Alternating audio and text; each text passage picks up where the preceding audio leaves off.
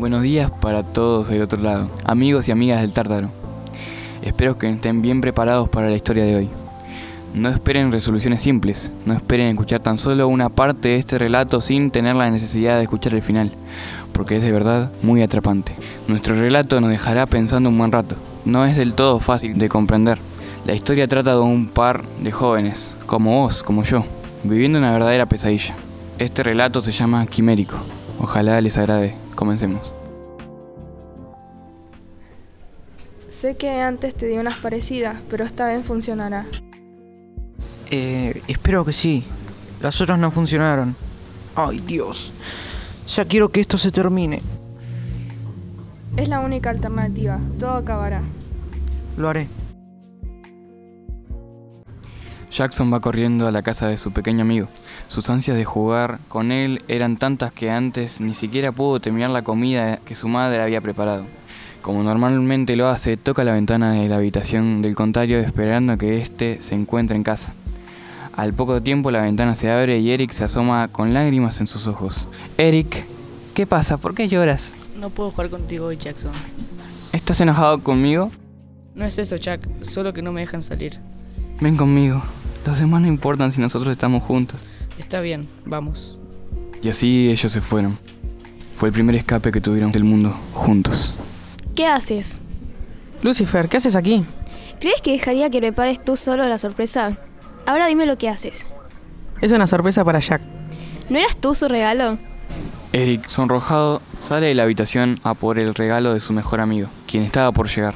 Jackson llega cansado luego de su entrenamiento. Entra a la casa notando todo demasiado silencioso. Tira la mochila por algún lado y deja sus cosas sobre la mesa. De pronto, se escucha un ruido en el patio. Luego un par de risas y música. Ante esto decide dirigirse hacia allí, no entendiendo lo que ocurría. La sorpresa con la que se encuentra al abrir la puerta se desborda en una sonrisa y tarda menos de un segundo en ir corriendo a abrazar a su amigo. Esto es increíble, Eric. En serio, gracias por todo. No es nada, vos. Ven conmigo. Sin dejarlo responder, toma su mano y lo guía hasta un bulto cubierto por una lona negra. El chico mira a su amigo sin poder borrar su sonrisa y el último lo destapa, dejando ver una Naked, una motocicleta que encajaba perfectamente con la personalidad de Jackson.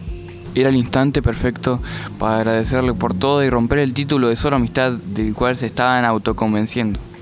Así que el cumpleañero tomó a Eric de la cintura y se fue acercando lentamente hasta que sus labios rozaron con los contrarios. Un sentimiento de inseguridad los recorrió al instante, pero todo acabó cuando ambos sintieron esa conexión. Parecían encajar perfectamente y no trataron en dejarse llegar en esa acción.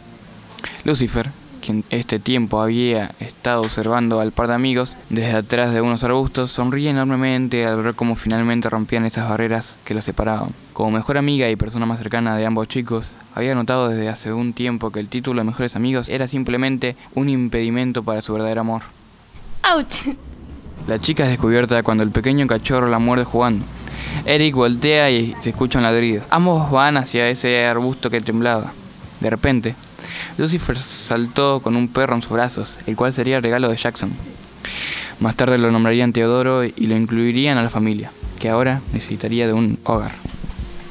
La idea de vivir juntos permaneció desde entonces y ahora ya no eran simplemente adolescentes. Con el comienzo de sus estudios en la universidad y el cuidado del que requería su pequeña mascota Teodoro, las responsabilidades crecían en gran medida. Por estas razones, ambos chicos deciden que es hora de dar un paso más, haciendo uso de sus ahorros para comprar un departamento. Ya era la hora. Ambos alistaron para ir a la inmobiliaria más cercana, llamada Pats. Al entrar al lugar, una chica, la secretaria, los guía directamente a la recepción.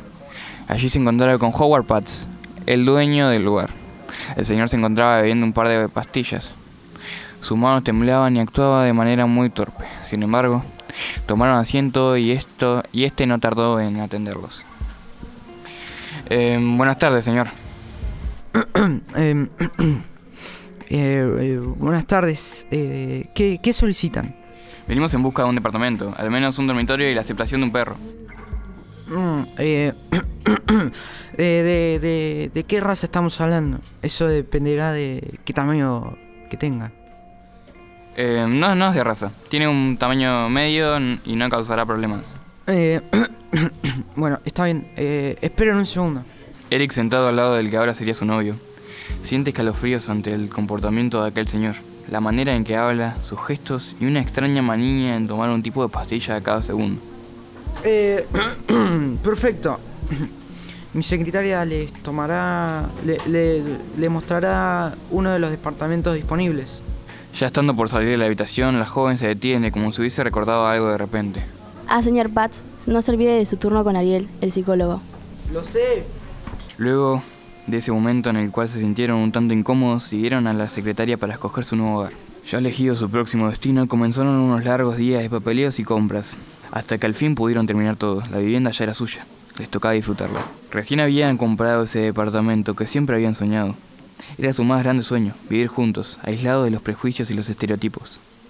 Meses después, ya se habían acostumbrado a ese hermoso hogar. Pero había algo raro. Teodoro no parecía feliz allí. Así que decidieron turnarse todas las mañanas para pasear al perro.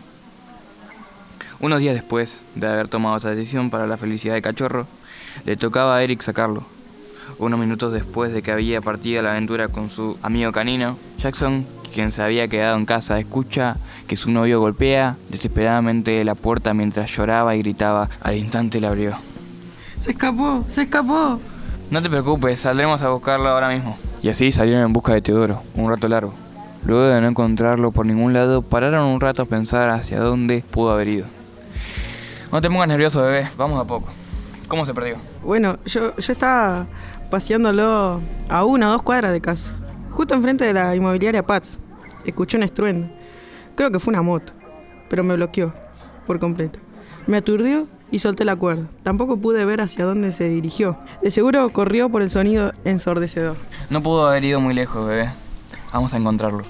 El reloj marcaba las 6.30 de la madrugada. Ambos chicos estaban listos para salir. Hasta ese momento la idea de ir a buscar a Teodoro, su amada mascota, un poco antes de ir a la universidad no parecía nada peligrosa. ¿Crees? ¿Crees que lo encontraremos, Jack? Sí, bebé, confía en mí. Teodoro volverá con nosotros, somos su familia. Debe estar hambriento y con mucho frío. Es un perro muy inteligente. Estará bien, ¿sí? Sí. Ven conmigo, escapemos juntos una vez más.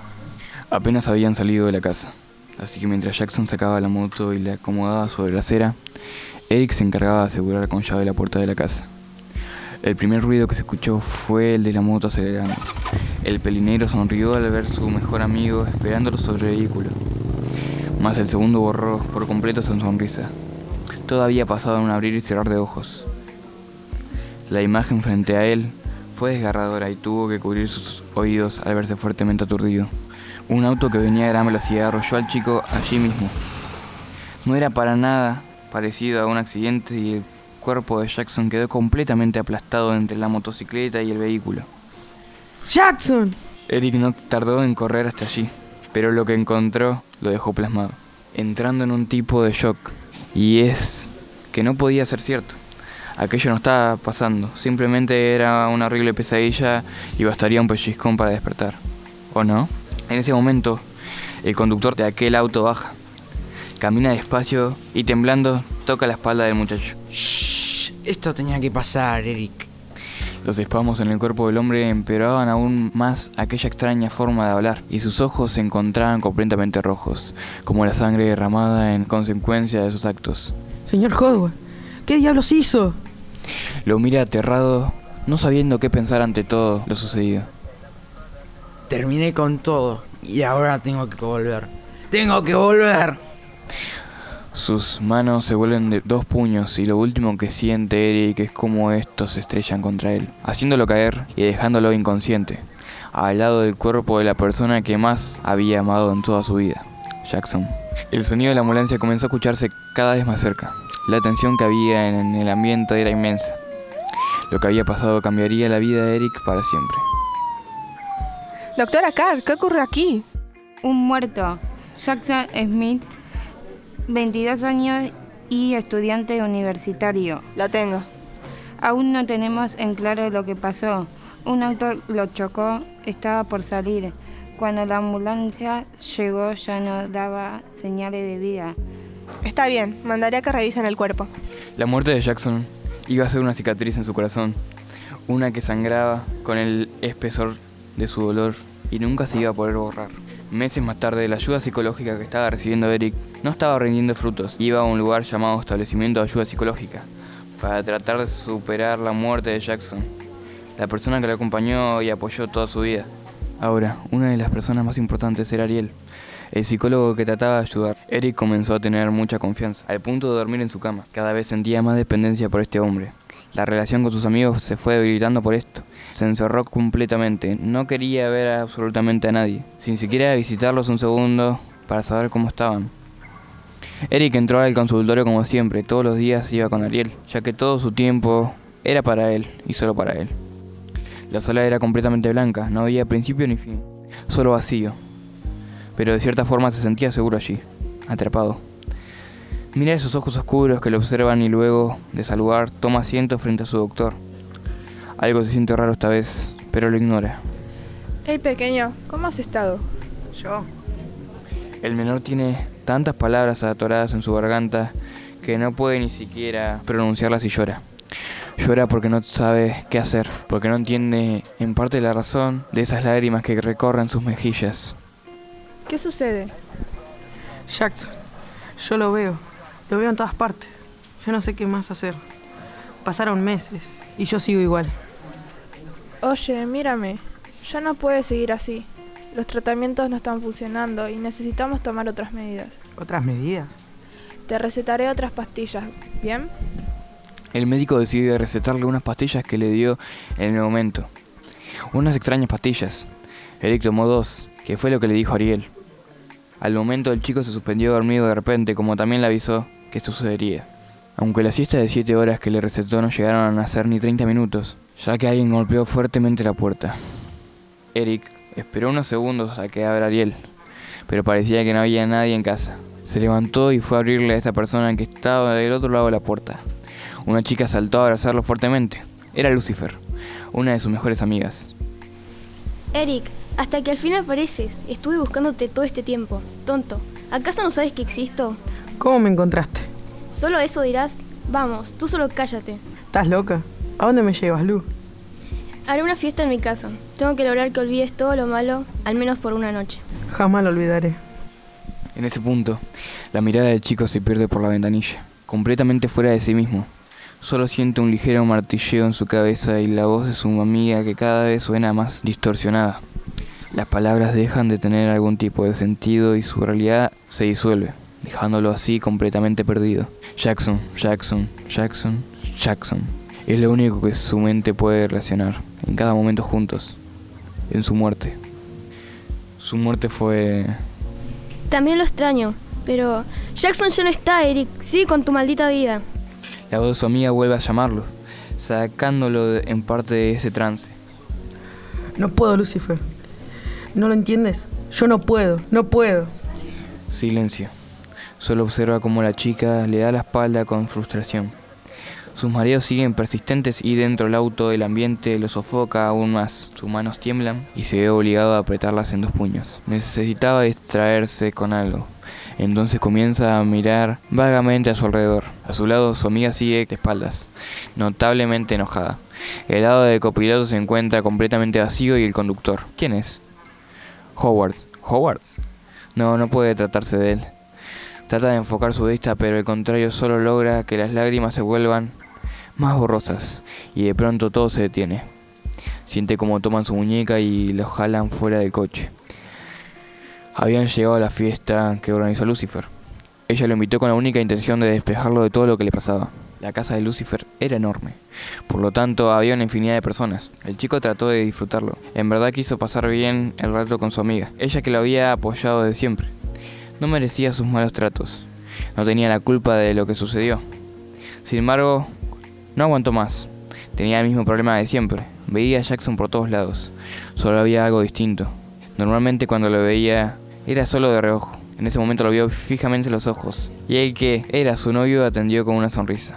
Esa hermosa sonrisa. Era él. Podría reconocerlo incluso a kilómetro de distancia. No había duda alguna. Simplemente tenía que serlo. Fue corriendo, anhelando sentirlo nuevamente cerca suyo y repetir una vez más las palabras que tantas veces le había dicho. Te amo, te amo tanto. Estaba tan cerca, a solo unos pasos de- para alcanzarlo. Pero al tomarlo para abrazarlo, cuando su piel iba a rozar con la suya, cambió. Cambió radicalmente. De la nada se vio a sí mismo abrazando al asesino el amor de su vida, Howard Pats. El joven lo empujó fuertemente. Todo era demasiado confuso en su mente. Su cuerpo temblaba de impotencia, rabia y desesperación contenida. Las ansias por una venganza corrían por su sangre que hervía. A su suerte una cuchilla apareció en su mano. En el filo del arma se reflejaba un brillo sobre sus ojos, que ya habían perdido por completo el color. Y Eric, consumido por su dolor, no desaprovechó la oportunidad y terminó apuñalando sin descanso a aquel desgraciado enfermo mental. Un enfermo mental, quizás como él. Su sed de venganza no se había saciado y se le cerraban los ojos. Su jaqueca era inmensa, como el vacío en su corazón. Todo daba vueltas. Ya ni siquiera sabía lo que estaba haciendo o dónde estaba parado. Comenzó a tambalearse y antes de caer al suelo, todo se tiñó de blanco. Volvió a estar encerrado en esas cuatro paredes. Lo que él no sabía hasta ese momento es que nunca había salido de ese lugar, aquel que le transmitía tanta seguridad. ¿Quién eres? ¿Dónde estoy? Eric. Eric. Eric. Eric. Eric. No hubo respuesta alguna, pero su mente no dejaba de jugarle en contra. No quiero más esto. Por favor, acábalo. Acaba conmigo, por favor. Y así, así es el final de esta magnífica historia. Increíble, ¿verdad? Nos encontraremos la próxima vez con muchas más historias en la siguiente emisión de El Tártaro.